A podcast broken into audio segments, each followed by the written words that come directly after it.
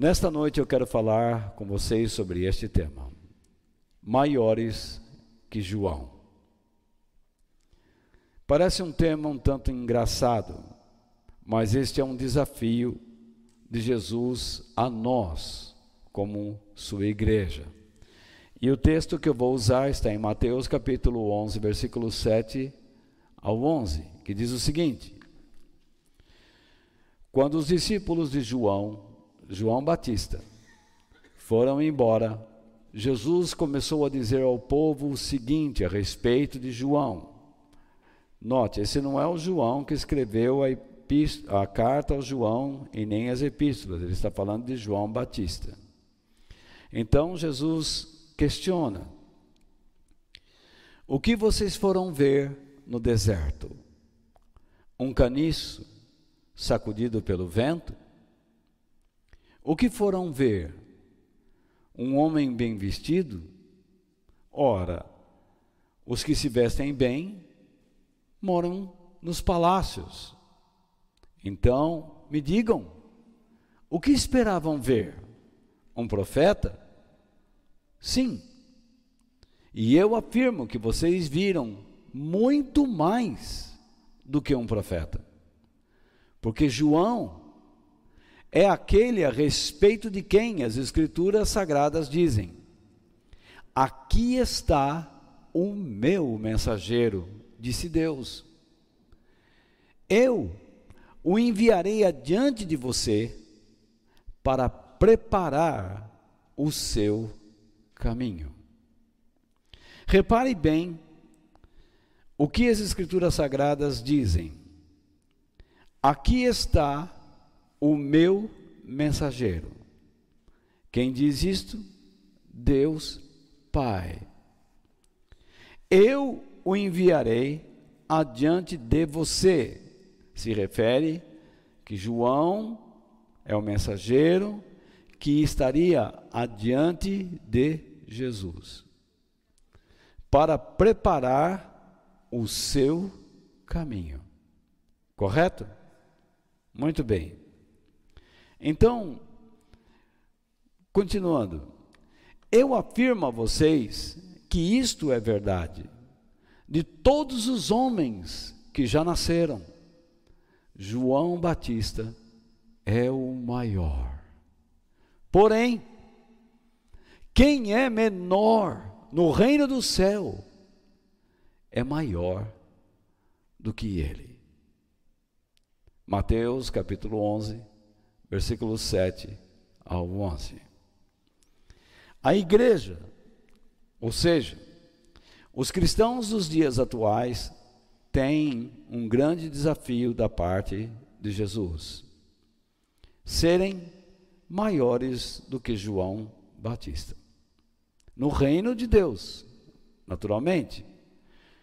No reino de Deus, onde ele, o Senhor, exerce a sua autoridade e governo. Assim como ele foi maior do que os que vieram antes dele, nós somos chamados para sermos especiais nas mãos de Deus e, portanto, maiores que João. Você tem que entender que ser maior não é ser melhor. E isso nós vamos tentar explicar. Então, nós precisamos conhecer um pouquinho da vida de João Batista. E a pergunta está posta aqui: por que João Batista foi elogiado de maneira tão enfática por Jesus? Vocês perceberam no texto que nós lemos que Jesus elogiou João Batista? Sim ou não? Prestaram atenção? Muito bem. A pergunta então: por que João Batista foi elogiado de maneira tão enfática por Jesus? Qual foi o elogio que Jesus fez a João Batista? Vocês disseram que leram. Ele, homem nascido de mulher, nenhum homem nascido de mulher foi maior do que ele. Imagine você ouvindo isso dos lábios do Mestre Jesus do Senhor, do Salvador, do Redentor, do Eterno, do próprio Deus, porque Jesus é Deus.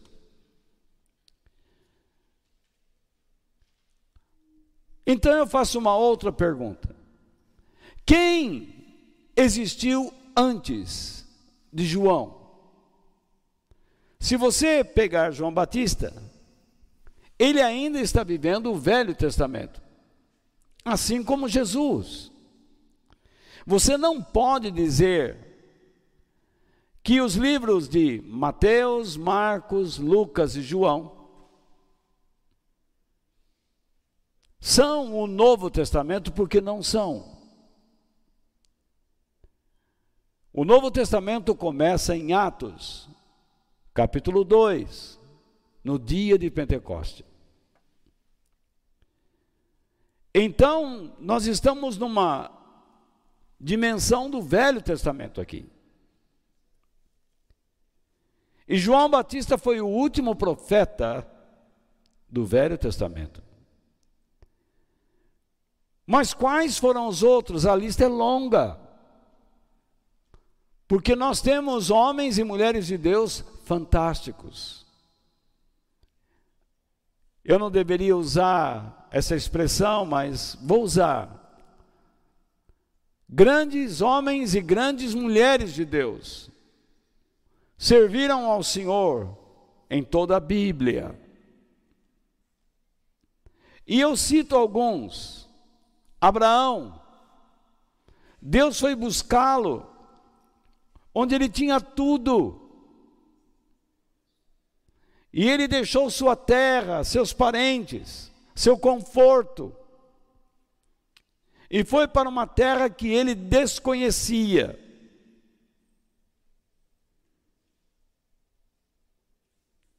E ele é chamado de o pai na fé de todos aqueles que exercem a fé, sua confiança em Deus, obediência. Abraão também é o nosso pai na fé, porque ele nos ensina a confiarmos e a obedecermos a Deus. Nós temos Noé. Imagine um homem construindo um barco pregando sobre um dilúvio, sobre a justiça, o juízo de Deus. E segundo os comentaristas, durante 120 anos,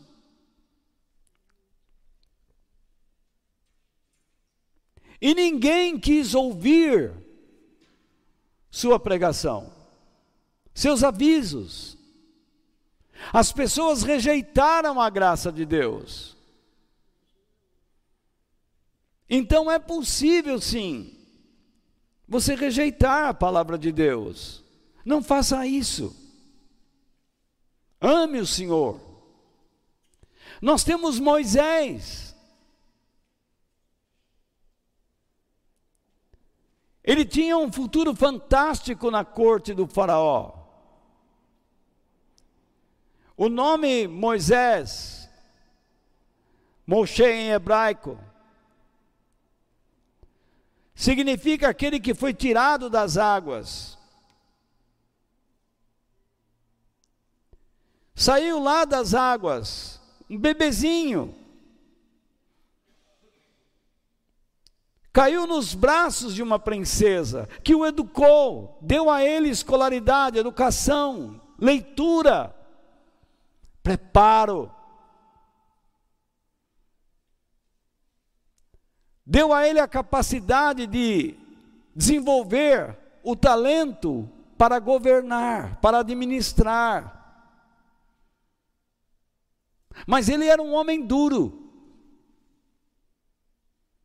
Foi rejeitado pelos seus irmãos hebreus. Foi para o deserto e lá ficou 40 anos. Quando num belo dia ele viu aquela sarça queimando.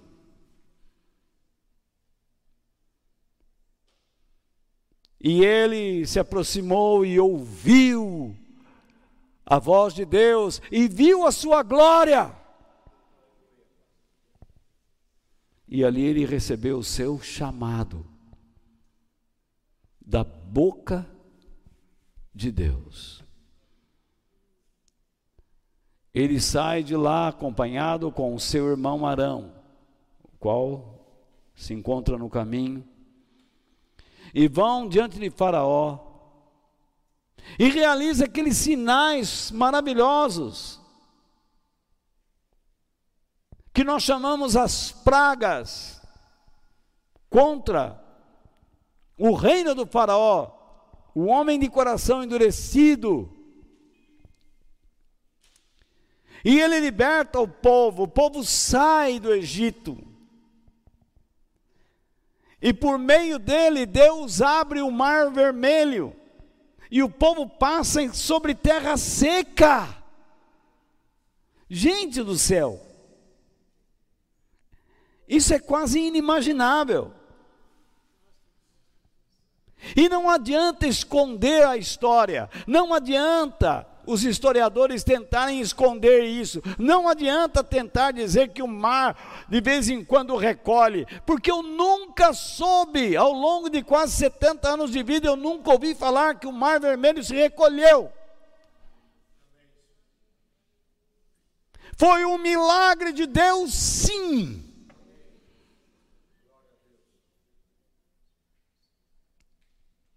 Nós temos Samuel, filho de uma mulher estéril, Ana.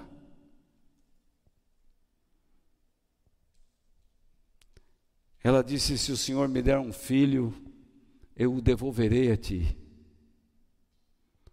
Porque isso era um hábito. O primogênito sempre era dedicado pelos pais a Deus. Mas ela só tinha um. E ela deu esse um. Ela levou o seu filho ao sacerdote Eli. E ele cresceu e se educou no tabernáculo. E ainda muito jovem, ele ouviu Deus chamá-lo.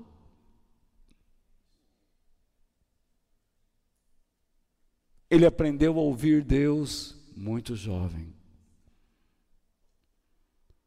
Isso significa que ele era um menino muito dedicado nas leis de Deus, na Torá. Nós temos Davi, que foi ungido por Samuel,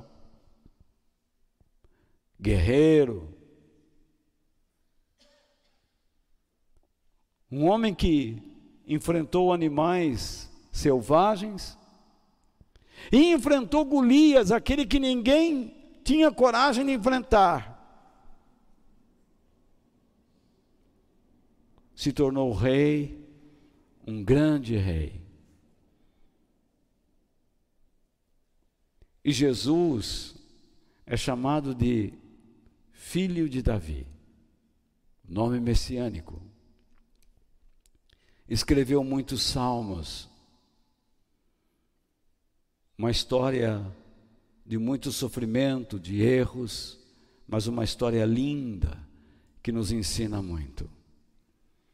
Temos Elias, o profeta. Quando o povo estava se perdendo completamente, Elias restaura no Monte Carmelo o altar do Senhor. Ele enfrentou Jezabel, ele enfrentou o rei Acabe, E ele ouviu o povo de volta gritando: só o Senhor é Deus, só o Senhor é Deus, só o Senhor é Deus.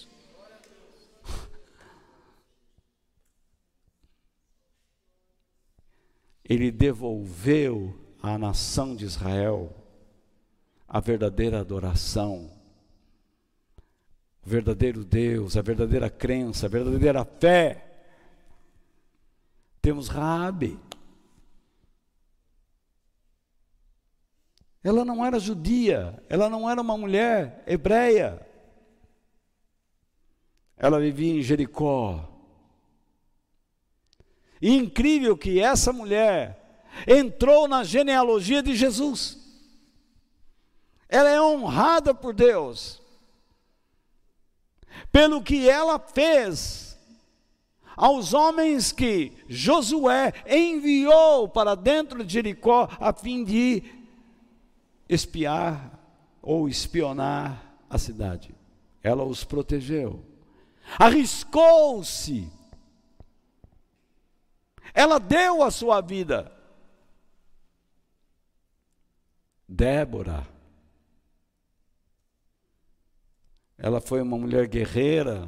Eu falei de homens, estamos falando de mulher também, porque hoje em dia você tem que falar de homem e de mulher. Que esse negócio de classe social, essas ideologias malucas, idiotas. Deus sempre usou homem e mulher. A minha opinião é que mulher pode e deve pregar.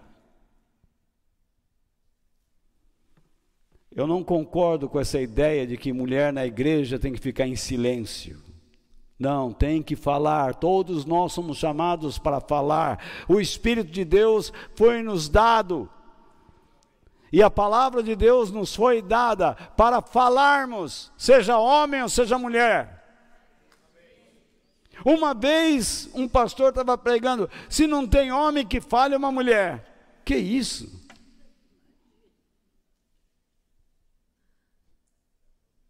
É necessário que haja homens que falem e mulheres que falem. Débora não só falou, ela lutou, ela defendeu o seu povo, ela julgou o seu povo. Foi uma mulher forte, guerreira. E Esther? Se não fosse Esther, o povo de Israel não existiria mais. Ela desafiou a autoridade do rei. Ela pediu que o povo jejuasse, buscasse o Senhor. Mas ela foi corajosa, ela foi diante do rei e mostrou onde estava o pecado e o pecador.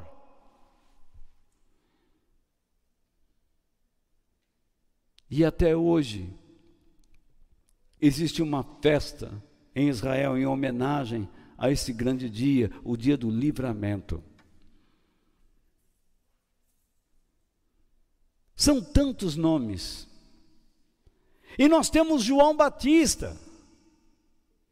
Moisés abriu o mar vermelho, foi gafanhoto, foi mosca, foi o, o sangue no rio, foi tanta coisa. Abraão andou por aqueles desertos, chegou na terra prometida. Davi conquistou terras, venceu Golias. Elias fez milagres. Ele orou e desceu fogo dos céus. Que milagres fez João? Nenhum.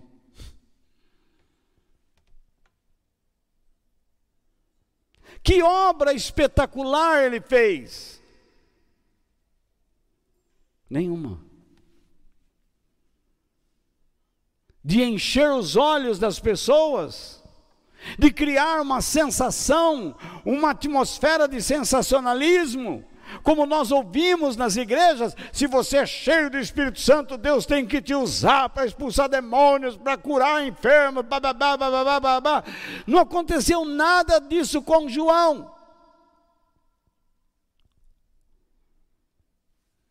Ele não realizou obras tão poderosas como aqueles que existiram antes dele.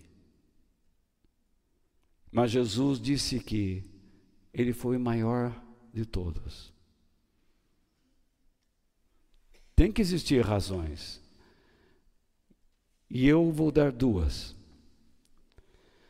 A primeira razão é que os profetas do passado falaram sobre ele. Incrível. Ele não existia quando Isaías e Malaquias falou sobre ele. E eu coloco nas minhas notas as referências para que depois vocês estudem, meditem. São passagens maravilhosas. Como lá no passado Isaías ou Malaquias poderia falar de um homem que viria lá no futuro? Tudo aconteceu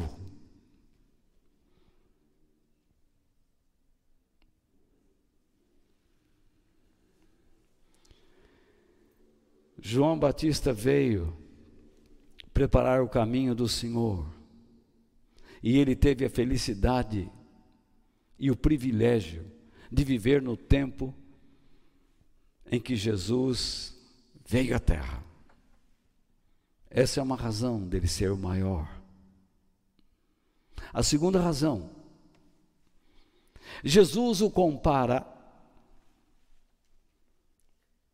Jesus compara João a um amigo íntimo de um noivo. Numa festa de casamento judaica. Nas nossas cerimônias de casamento, quem fica esperando aqui é o noivo, enquanto a noiva entra. Mas no casamento judaico é o contrário. É a noiva que espera. E o noivo muitas vezes vem dançando. Mas antes do noivo entrar para encontrar a noiva, alguém o anuncia: o noivo está chegando, o noivo está entrando, olha o noivo.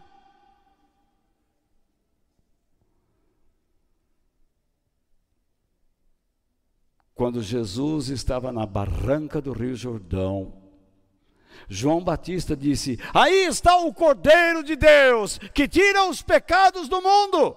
E a Bíblia diz que João não o conhecia, apesar de serem primos.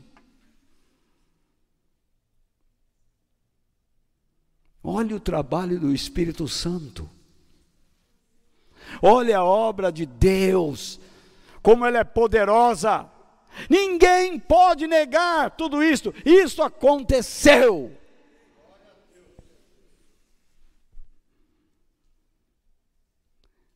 Esse João teve o privilégio de olhar para Jesus e vê-lo. Foi o profeta que falou de Jesus e o viu. Os outros falaram de Jesus, mas nunca o viram.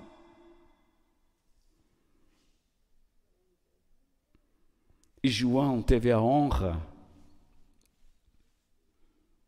de ser preso e morrer por causa de Jesus. Por isso ele foi o maior.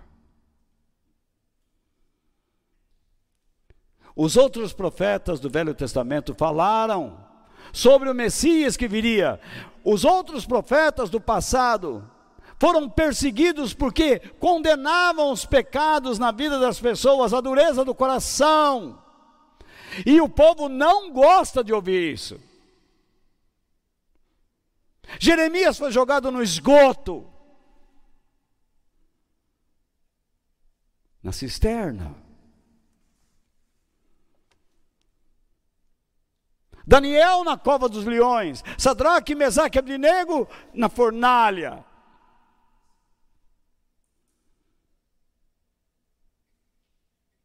Jerusalém, Jerusalém, disse Jesus, tu que matas os profetas.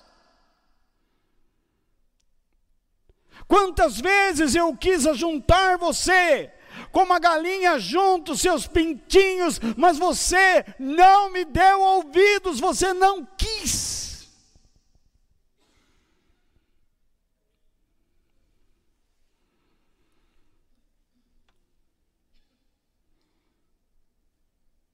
Segundo Jesus. João Batista era no deserto como um junco, uma vara de junco, um caniço, uma cana, balançando ao vento.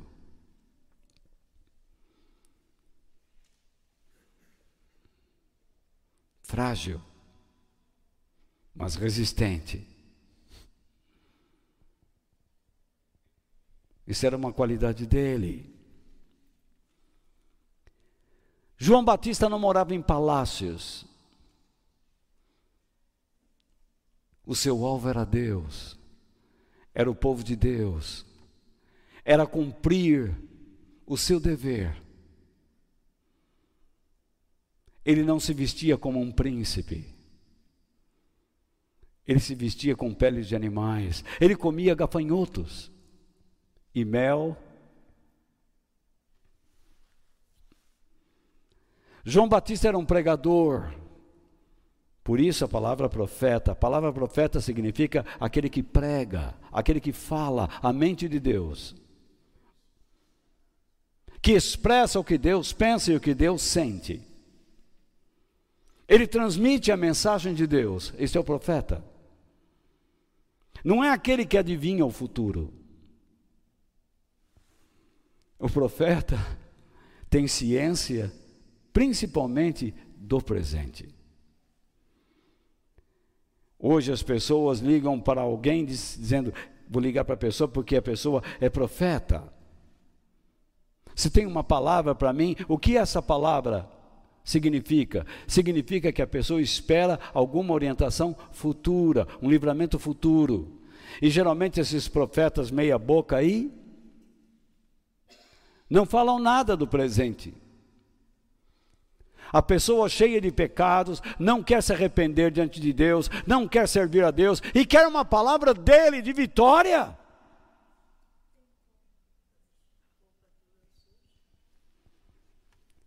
Deus é Deus, ele pode fazer o que quiser, mas essa pessoa, biblicamente, precisa mudar.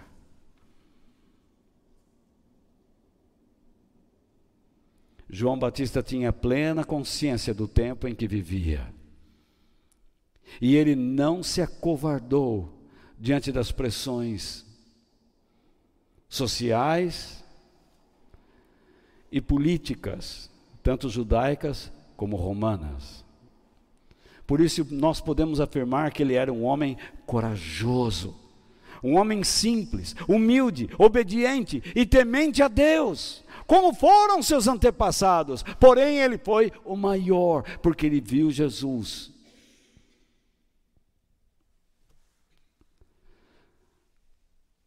Ele era um pregador, como eu disse. E qual era a sua mensagem?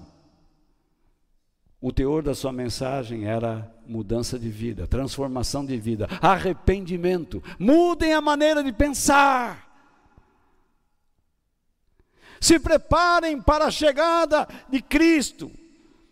É como uma noiva que está lá limpando a casa e chega o dia do seu casamento e então ela vai se pentear, ela vai se embelezar, ela vai tomar banho, se cobrir de perfume, usar vestido novo para que o noivo ao entrar a veja bonita.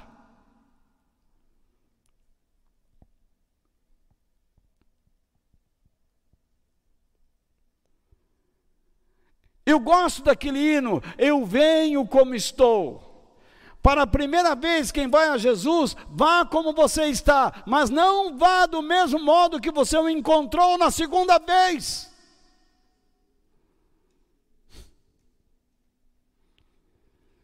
Jesus No tabernáculo representa o Santo dos Santos. É onde está a vida de Deus. O sacerdote que entrava naquele lugar precisava estar com a vida arrumada.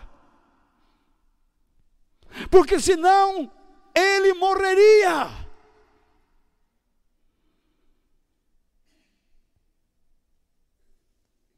Glória a Deus, bendito seja o nosso Deus, o eterno.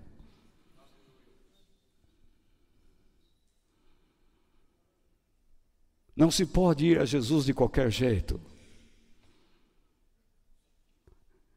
Essas conversas, Deus me entende, Deus me aceita como eu sou, isso é coisa do diabo. Isso é mentira. Eu tenho que dar a Deus o melhor. A própria Bíblia diz: dê o melhor da sua terra, dê o melhor de si, se consagre, se dedique.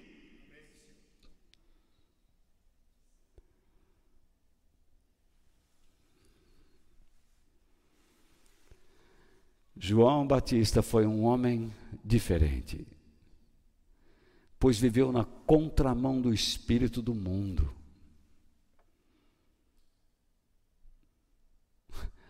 Quem vivia como ele? João Batista era um levita, mas ele, você não vê ele cantando, tocando harpa. Porque os levitas atuais são levitas de cantar. João Batista era um mestre,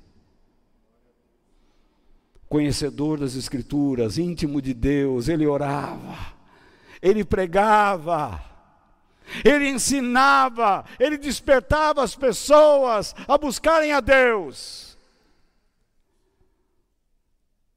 Levita. Por que levita? Porque ele era filho de Isabel com Zacarias, o sacerdote que servia no templo em Jerusalém. Lucas, por ocasião do seu nascimento, descreveu da seguinte maneira, em Lucas capítulo 1, versículos 14 ao 17, que eu vou colocar aqui na tela, e vamos ver quem foi João Batista. Por ocasião do seu nascimento, Isabel, que era estéril, Deus fez com que ela ficasse grávida de Zacarias. E o Espírito de Deus falou com ela. O nascimento dele vai trazer alegria e felicidade para você. Está falando para Zacarias, o pai de João. É. E também para muita gente. Ele seria um orgulho para a família, não uma desonra.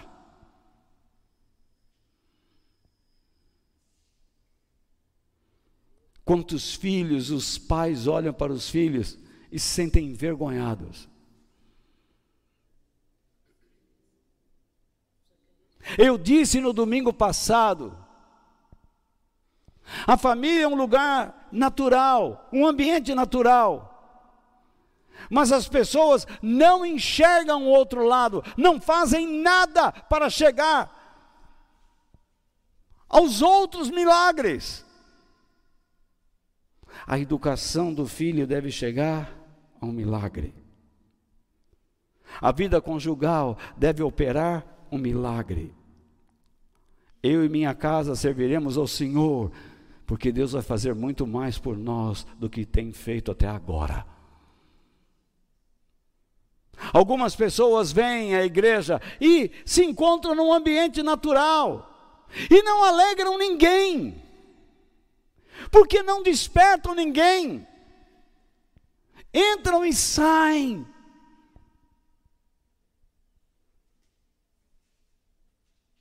Como qualquer animal entra no forro de uma casa e sai, você nem vê que ele está lá.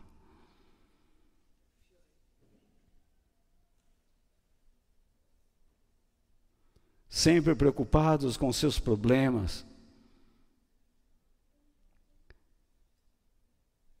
nunca olha para ninguém.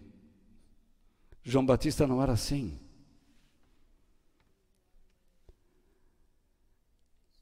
Ele traria alegria para os seus pais e para muita gente.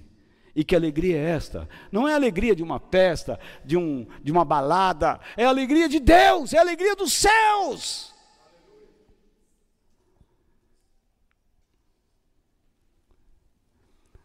E então Deus continua: Pois para o Senhor Deus ele será um grande homem.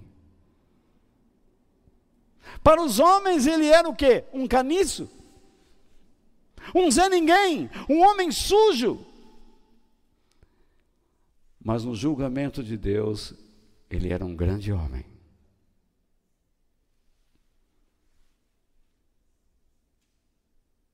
Eu não sei qual o julgamento que você faz de mim, mas eu espero que Deus tenha um bom julgamento a meu respeito. E então, Deus continua: ele não deverá beber vinho, nem cerveja,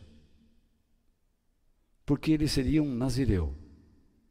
E eu coloco lá a referência de Números capítulo 6, versículos 1 ao 21. Depois você pode ler sobre o voto do nazireu. Enquanto todos estavam festejando, todos estavam indo a alguma festa, João Batista estava fazendo a vontade de Deus. Ele foi separado para ser um homem dedicado a Deus.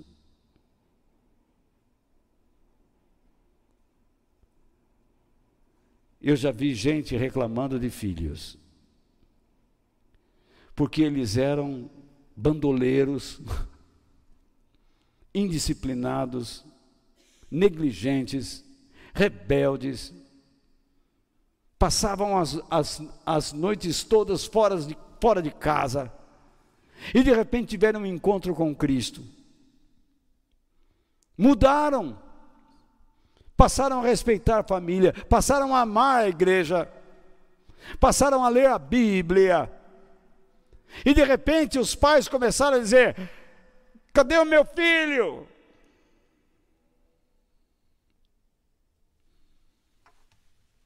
Deus salvou o teu filho.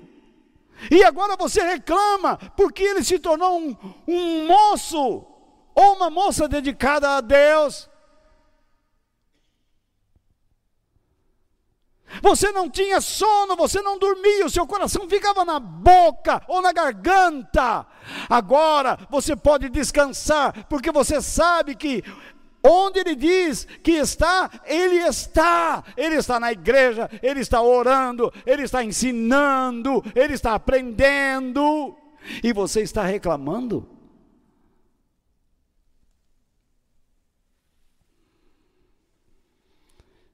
Ele não está se exibindo, ele está servindo a Deus.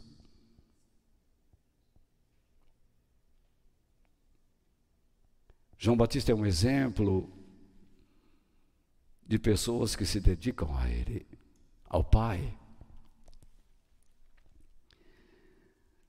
Ainda o anjo diz: Ele será cheio do Espírito Santo desde o nascimento.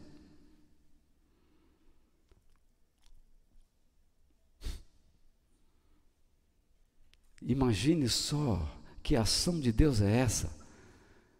Nós temos uma passagem na Bíblia que quando Jesus ou Maria chegou perto de Isabel, as duas estavam grávida, grávidas. E João Batista no ventre de Isabel, Jesus no ventre de Maria, e quando as duas mães se aproximaram, João Batista lá dentro se movimentou. Como é que você pode votar em alguém que defende aborto?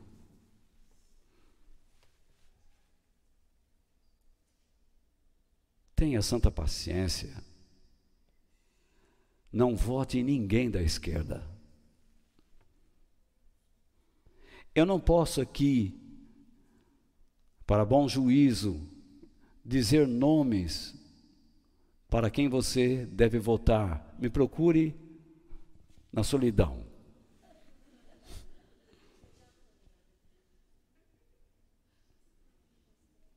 Mas não vote em ninguém da esquerda.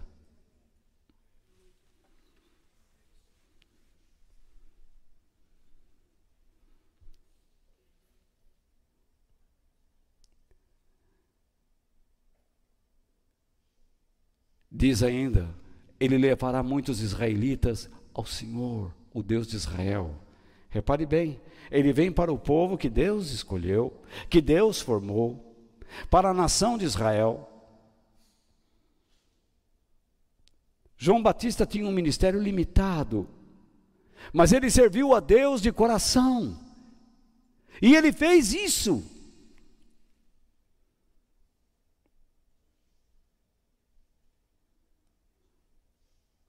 Ele pregou para os soldados romanos também, por ocasião da sua prisão. Ele pregou para os publicanos, que eram os cobradores de impostos. Mateus, Zaqueu, devem ter ouvido alguma coisa de Deus através de João Batista. Tanto que Zaqueu, quando soube que Jesus estava entrando em Jericó, ele subiu na árvore. Eu quero vê-lo. Zaqueu tinha consciência de quem era Jesus e quem falou isso para ele.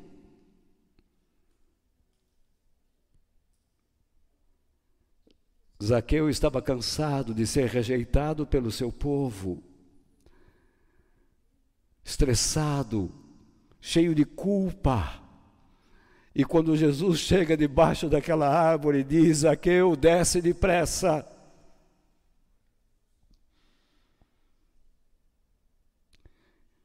Eu vim lhe trazer a salvação, Zaqueu. E Zaqueu o levou para dentro da casa, serviu comida a Jesus, e ele se arrependeu ele devolveu tudo que havia roubado, quatro vezes mais. Aí está a mudança, a generosidade, a transformação do caráter.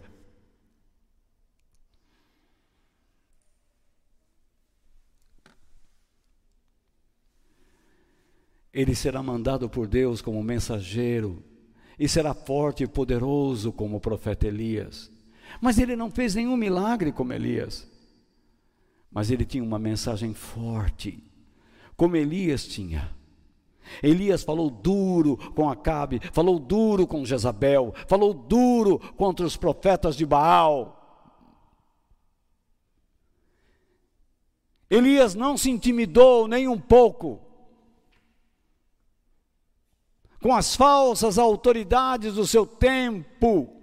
Elias não se intimidou com a falsa religião que o perseguia e queria matá-lo, destruí-lo.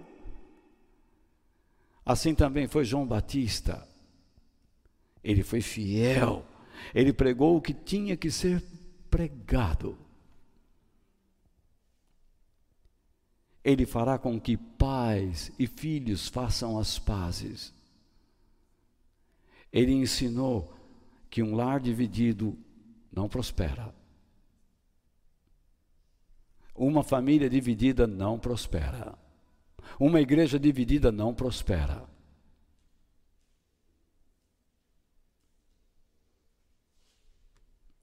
Um relacionamento independente de pais e filhos, não é a vontade de Deus.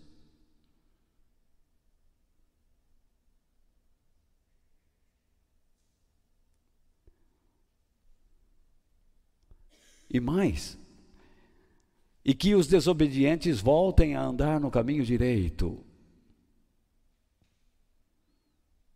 Ele pregou para os rebeldes.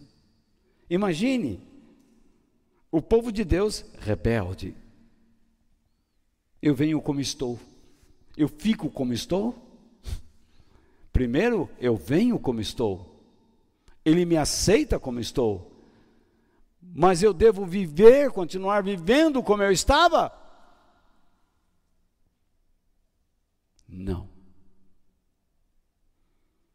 Aquele que entra na presença de Deus pela segunda vez, entra com novos trajes, pois ele se transformou em uma nova criatura, as coisas velhas se passaram e eis que tudo se fez novo.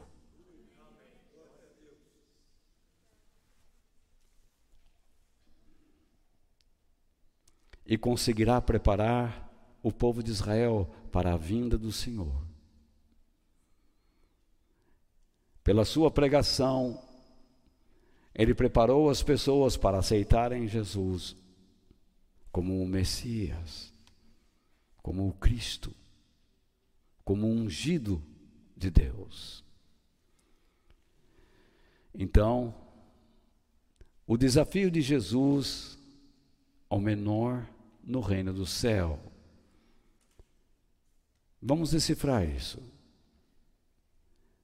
Jesus disse: Eu afirmo a vocês, no versículo 11, que isto é verdade de todos os homens que já nasceram.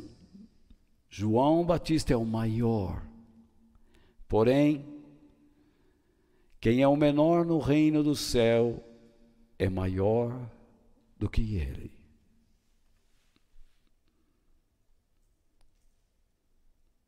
João não era o melhor e nem o maior.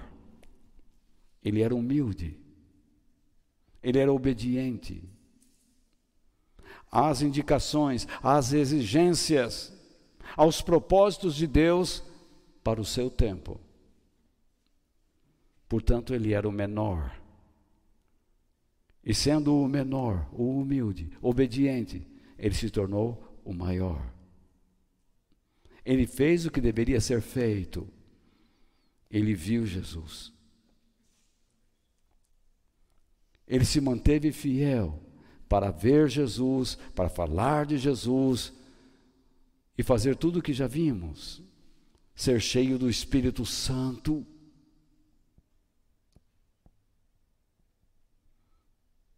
Jesus disse que os últimos serão os primeiros. Lembram-se disto? Se alguém quer ser senhor, torne-se servo. Quem é o menor? E qual é o desafio de Jesus para o menor? Para ele. O menor nesta época é a igreja.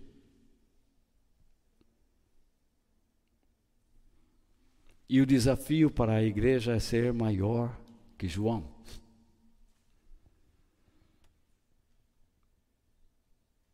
É sermos tão humildes diante de Deus, cumprirmos os nossos propósitos,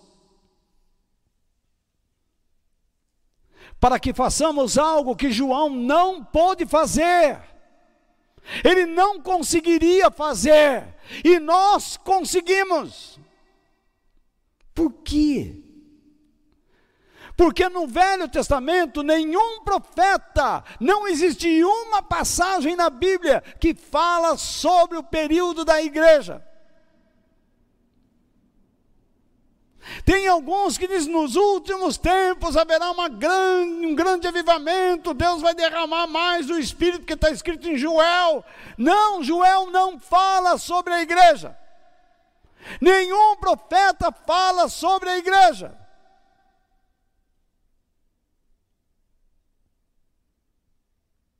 No Velho Testamento, as mensagens são sobre a grande tribulação, o milênio, o juízo, a eternidade, sobre a vinda de Jesus como Messias, mas não fala sobre a igreja, em nenhum lugar.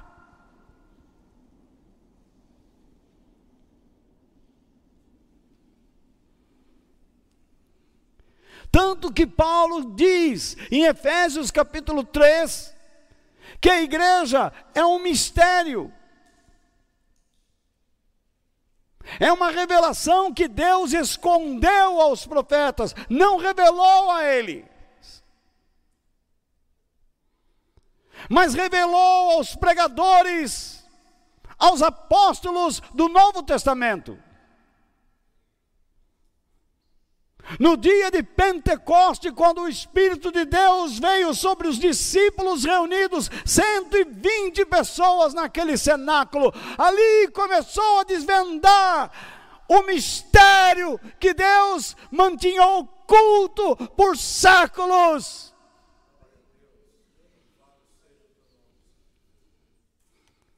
Joel conseguiu enxergar só até ali. Derramarei do meu espírito sobre toda a carne.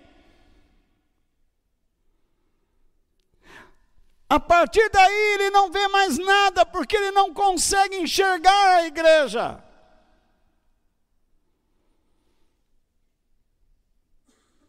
Ele viu a operação de Deus derramando de si mesmo sobre os homens, mas ele não podia expressar como isso iria acontecer? Por que isso iria acontecer? Parou ali. Mas Paulo começou a explicar por que Deus derramou o Espírito Santo. Pedro disse: esses homens não estão embriagados.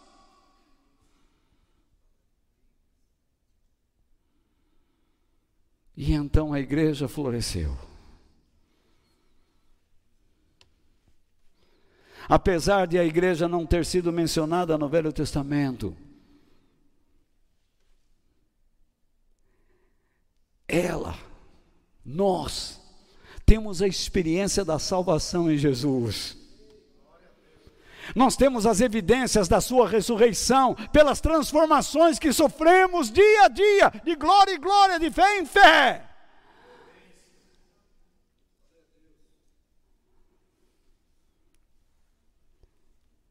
Tem uma coisa que no Velho Testamento eles não podiam perceber claramente. Nós somos o templo do Espírito Santo. Eles tinham um templo, nós somos muitos templos. O Espírito Santo habita em você. Joel viu, mas ele não viu você, ele não nos viu. Nós somos uma nova raça, uma nova criação.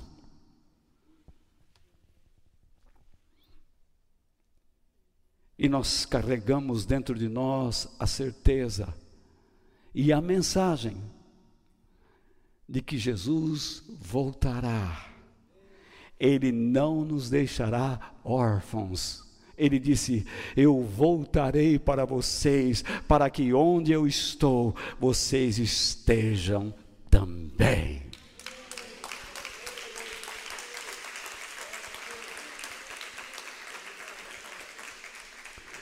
Tudo bem, nós somos os menores, Nunca fomos citados por profetas nenhum.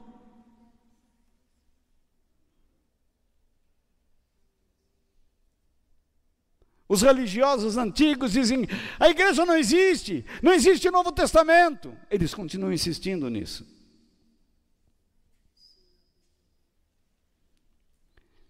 Mas eles sequer imaginavam ou imaginam que nós participaríamos ou participamos do glorioso plano de salvação de Deus. Nós somos chamados para expressar o seu profundo desejo de salvar todas as pessoas. O apóstolo Paulo escreve em 1 Timóteo capítulo 2, verso 4, ele quer que todos, não só alguns, repare aí, todos sejam salvos. Ele quer que todos sejam salvos e venham conhecer a verdade. Lembra que Jesus disse: E conhecereis a verdade, e a verdade vos libertará. Não existe vida com Deus sem educação. Não existe vida com Deus sem instrução.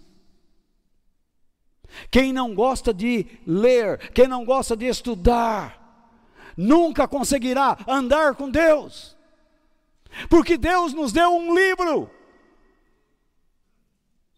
Esse livro era chamado lá atrás de vida. Ele é a nossa vida. Ele nos ensina a viver a maneira certa de viver. Nós não lemos isto todos os domingos, todas as terças, antes de meditarmos. O livro que é a inspiração de Deus é o sopro de Deus. Tanto no coração de quem o escreveu, como daquele que o ouve.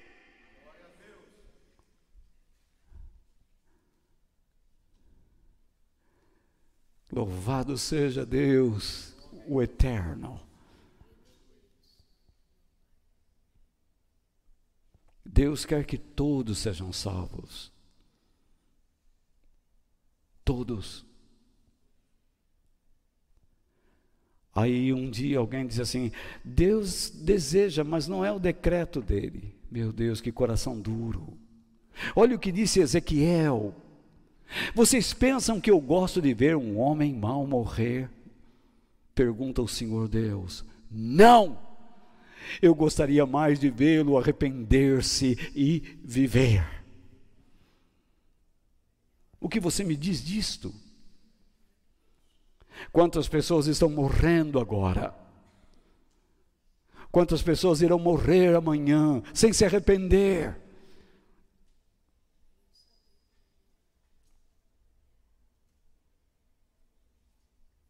João Batista tinha a mensagem do arrependimento. A igreja também tem uma mensagem para o arrependimento, para a mudança de mente. Nós nos deparamos com pessoas o tempo todo pensando errado. Tanto dentro como fora da igreja.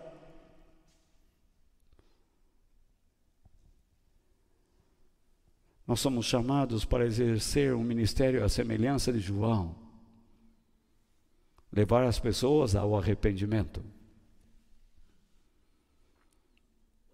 Mas para que façamos isto, nós precisamos viver a mesma experiência que João viveu com o Espírito Santo. E na sua intimidade com Deus. Nós precisamos aceitar o fato que precisamos ser diferentes, assim como ele era diferente. O nazireu não cortava o cabelo, não comia carne, raramente. O nazireu não tomava vinho, não tomava cerveja, não tocava em mortos ou alguma coisa morta. A sua vida era servir a Deus.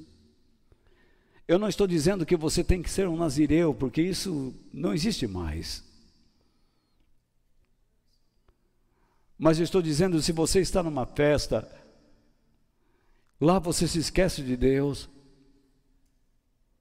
Se você vai num cinema, se você está diante de um filme na TV, você se esquece de Deus.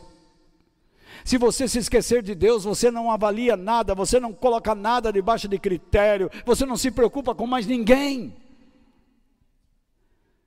E por isso você acaba sendo influenciado Muitos cristãos acabam voltando ou ingressando no mundo das drogas, do alcoolismo.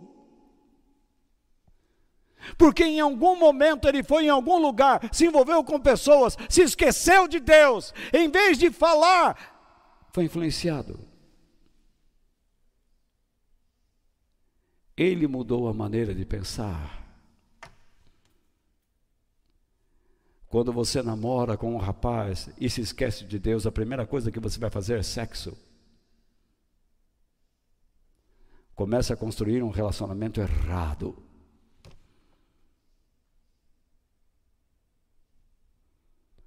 Quando você se esquece de Deus no relacionamento com seus pais, a primeira coisa que você faz é mentir, desobedecê-lo.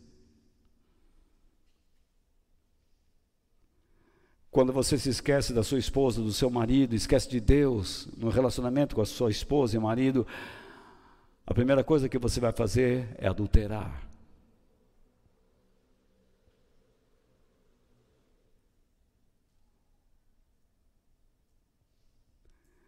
Quando você esquece de Deus na sua vida, a primeira coisa que você faz é amaldiçoar a si mesmo.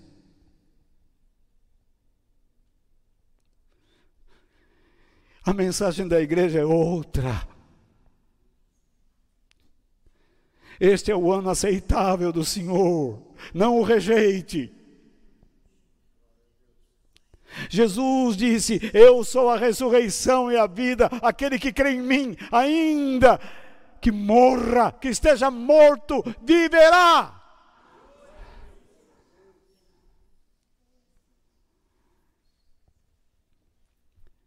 Aceite o fato de que você tem que ser diferente, andar na contramão do espírito do mundo.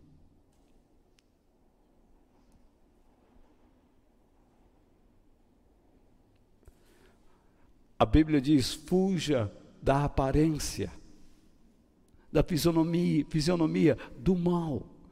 Fuja do ambiente que lhe traz a natureza da maldade, da malignidade. Quando você está entre pessoas que tentam te influenciar e a mente deles é satânica, fuja deles. Não se associe a isso. Você se preocupa com tantas coisas, e Deus está em último lugar. Como você pode esperar que Deus vai abençoar sua vida? Eu quero terminar então usando o texto de Lucas, quando ele descreveu João, só para citar algumas ações que deveríamos tomar. Que nós possamos dar muita alegria e felicidade a Deus pelo seu chamado. Você foi chamado para ser diferente, para andar na contramão do mundo. Você se sente feliz?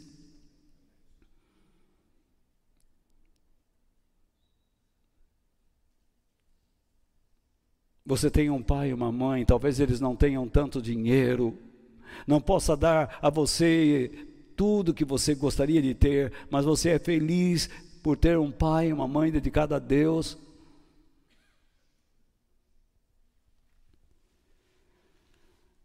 que nós sejamos uma família composta de grandes homens e mulheres que vivem para a glória de Deus. Assim como João Batista viveu para a glória de Deus, que nós também possamos viver. Que busquemos uma vida santa, dedicada ao serviço do Senhor. Algumas pessoas ainda insistem: não, as obras não são necessárias. São sim. Se você ler Tiago 2, verso 14, você vai dizer: você tem fé. Muito bem, mas se a sua fé não se reproduz em obras, a sua fé é morta, quem poderá salvar você? Como você me prova que tem fé? Por meio daquilo que você faz, por meio da sua generosidade. Mas eu tenho fé, a fé é uma obra. Não é.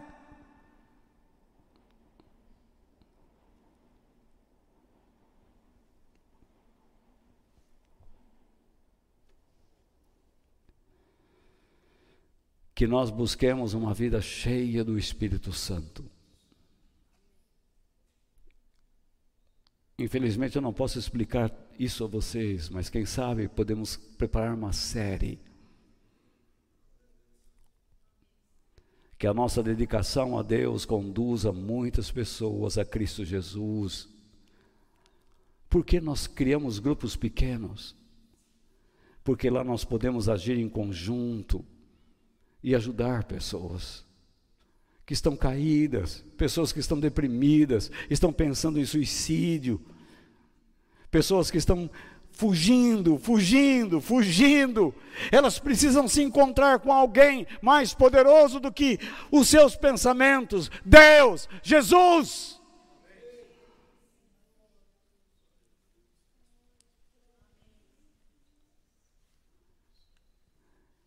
Que nós sejamos mensageiros da graça divina em Cristo, na força do seu poder. Falemos às pessoas sobre a graça, não percamos a oportunidade. Que nós estimulemos a todos a terem uma vida familiar espiritualmente saudável. Não adianta ter boas regras se a vida espiritual está em frangalhos. As regras só esconderão, só esconderão a imoralidade.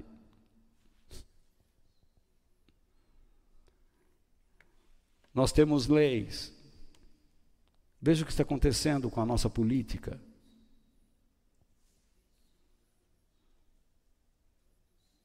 Os Estados Unidos têm uma constituição, vê o que está acontecendo com eles. Olha o que está acontecendo com os países, nosso, os nossos vizinhos. Estão derretendo. Exerceram mais o seu, a sua liberdade de escolha. Exerceram mal a sua liberdade de escolha.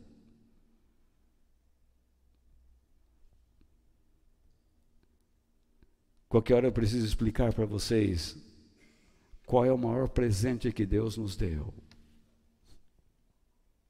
Por que Deus criou o homem? Só uma pincelada. Deus criou o homem para ser livre.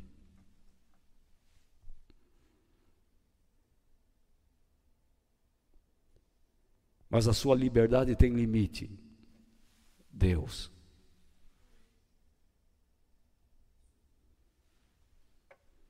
Porque quando você ultrapassa o limite que Deus estabelece, você se torna prisioneiro.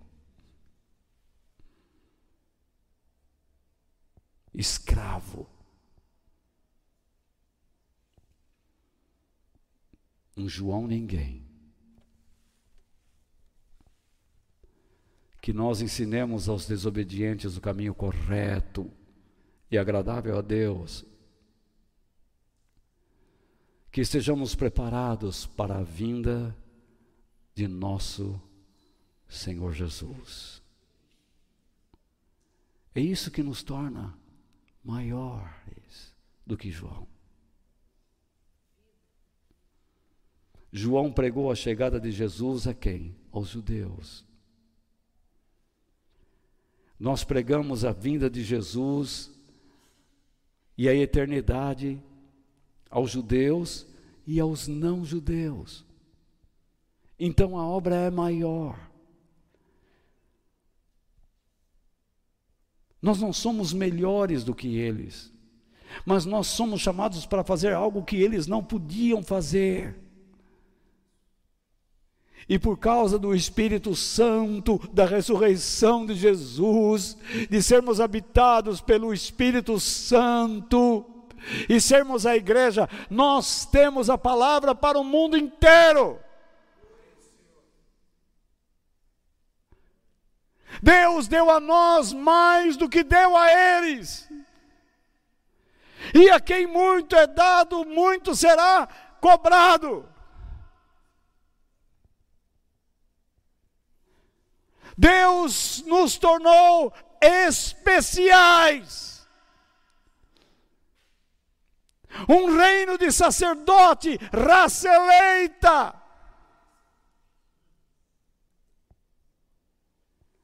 Por quê?